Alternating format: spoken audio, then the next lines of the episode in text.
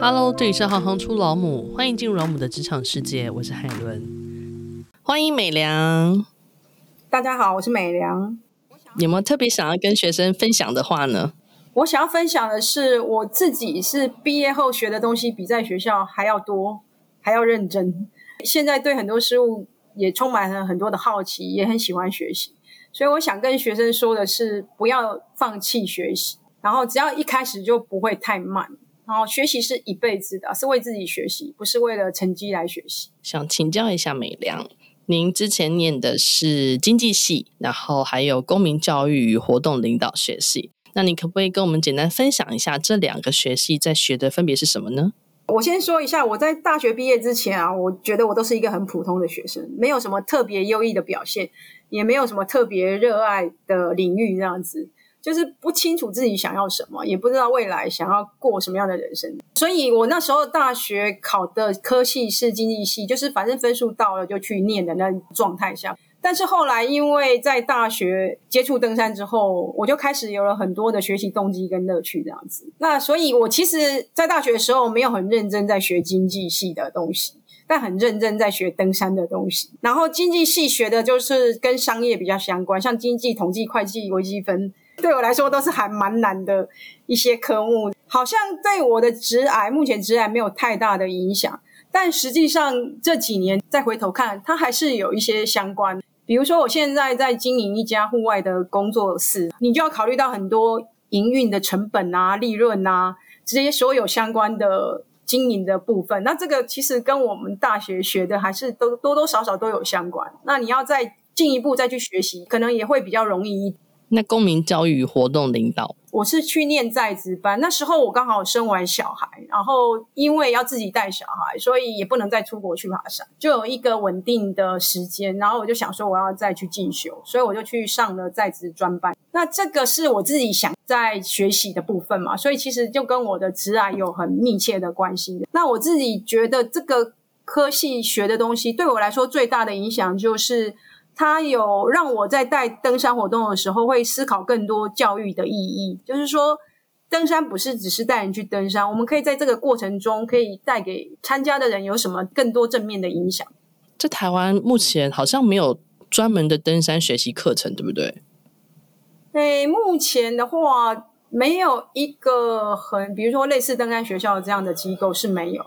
但目前的话，主要大概分两块，嗯、一个就是体育署，它有做一个登山向导的受证检定，然后它有开一些相关的受训的课程，如果有兴趣，也是可以从这个部分来学习。另外就是像很多民间组织、公这协会或者是登山公司，像我们就是属于民间的登山公司，也会开很多类似的相关的登山课程。所以，如果真的想要学习这方面的话，还是可以找得到一些相关的单位来学习。那这些课程应该也是有分那种简易的不同的程度嘛，对不对？对，那登山因为它包含的领域真的太广了，就是你人到山里去，你可以短天数、长天数，然后你去的环境又不一样，你面对的风险危险性又不一样，然后又因为天候不同，它都会有产生很多不同的风险。所以，真正一个登山者或者是一个登山向导，他真的要学习的东西就会很多，可能一辈子都可以继续学下去。那通常一个专业的人，他可能会专精某个领域两三，去深入的去学习。那如果以专业登山者跟向导最大不同，像以向导来说，我觉得他最大不同，就除了你所有的登山技能要会之外，你可能还要多一个风险管理的技能，还有领导统御的技能，然后你可能要做好登山计划的技能。这个是向导，他可能更需要去精进的部分的。据我所知，是不是你们也必须要学会一些简易的急救？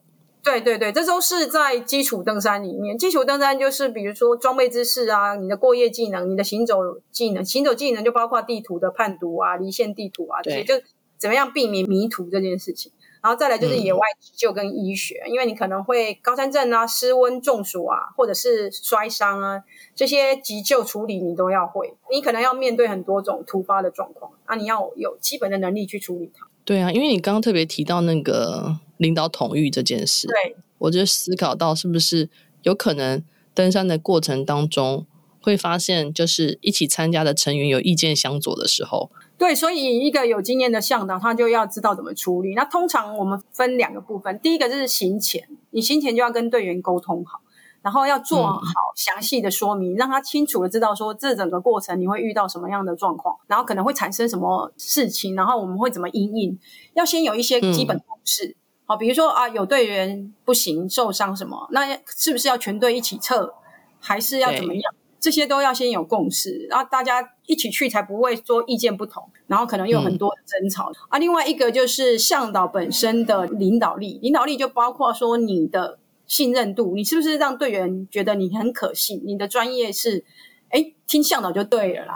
你的可信任度不够高，可能队员就有很多的意见。那这种信任度是我觉得向导最重要的一个部分。嗯、那你要让队员信任你，那你就必须要有专业的能力。或者是你的领导力是足够，你每一次做决策都让队员觉得，哦，校导就是做得很好，他都有预先判断，嗯、或者是他做的处置是很适当的这种信任度是你要有足够的经验、能力、专业度，才有办法让队员对你很信任的。为这个开一堂专业的学科也不为过哎。但是登山它的最大不同就是，哎，你下面那一题啊，就学校所学跟职场应用最大的差异啊。就学校它会偏向理论，但是在职场上我们需要实务，你要有实际的能力跟实际的经验。嗯、尤其登山，它必须透过很多经验累积，它没有办法说我告诉你理论这样这样这样，然后你就真实会遇到这种状况，因为它的变数太多，所以它必须要很多实务经验累积。我自己每次活动后也要自己在检讨，我这个过程中有没有哪个决策不够好或不够适当。下次遇到是不是有其他的在改进？因为每一次的状况都不太一样，或者是队员状况也不一样。那如果特别提到训练课程跟攀登现场最大的差异，我觉得最大的差异就是攀登现场有充满各种变数，是真的有风险，所以你必须考量安全，安全是第一的考量。还有就是在现场的话，遇到状况就必须要做出决策跟因应啊，然后你不能。做错，因为不能重来，尤其是有风险的情况下，这个就是在跟训练不一样。训练你可以重来，再来，再来。对，然后他可能是在一个很安全的环境下去做的。这听起来反而觉得所谓的风险评估这件事情，它是最重要的那个决策与判断的那个主轴点。对，然后但是风险评估，就算理论给你，你也不一定评估得出来。你要。从很多实物去累积，说哦，我之前遇过什么状况，然后就造成什么，对，然后嗯，它就会变成你的 data，那、嗯、你在做风险评估的时候会比较精准一点。呃，让我们回归到学生时期的话，你有没有觉得有哪三件事是在当学生的时候，好像是可以好好的学习跟累积的呢？哎，我这三件事情好像比较是态度方面，呃，我觉得三个，一个是要懂得反思啊，啊，去思考，然后再来要懂得提问。然后最后一个是要能够自主学习。然后在登山的教学，因为我们常常在教学，我常常看到很多人就不思考，也没有问题。我觉得这样的学习状况就不是太好。通常提出问题才代表你有真正在，比如模拟那个情况，或是试着把可能发生的情况给呃心中先跑过一遍。而且感觉提问你才会知道。他对这件事是有好奇心的，就是他会想要更进一步去了解的。嗯。那如果请您用一句话来说明攀登老母是一份什么样的工作，你会怎么形容呢？嗯，我会形容他是登山向导，就是带人上山爬山，享受山这样。然后另外他也是教育者，他必须教育各种山野的相关知识跟技能。有可能在某个环境下是跟队员是生死与共的，是一同面对各种危险跟挑战。嗯、然后最后我们在做一个比较难的攀登的时候，我们其实扮演的角色有点像精神导师。我们必须去看懂队员的能力在哪里，然后鼓励他勇于自我挑战、自我成长，协助他完成他可能是他的人生梦想。所以简单说，我觉得这是。一份与人深度交往、有趣、有挑战性又有充满意义的工作。如果你喜欢行行出老母，欢迎以行动力赞助老母，让我们能有更多的能量制播更好的节目，访问更多有趣的职业。如果有任何建议，欢迎到网站留言给我们。谢谢你们的支持与分享，我是海伦，我们下次见。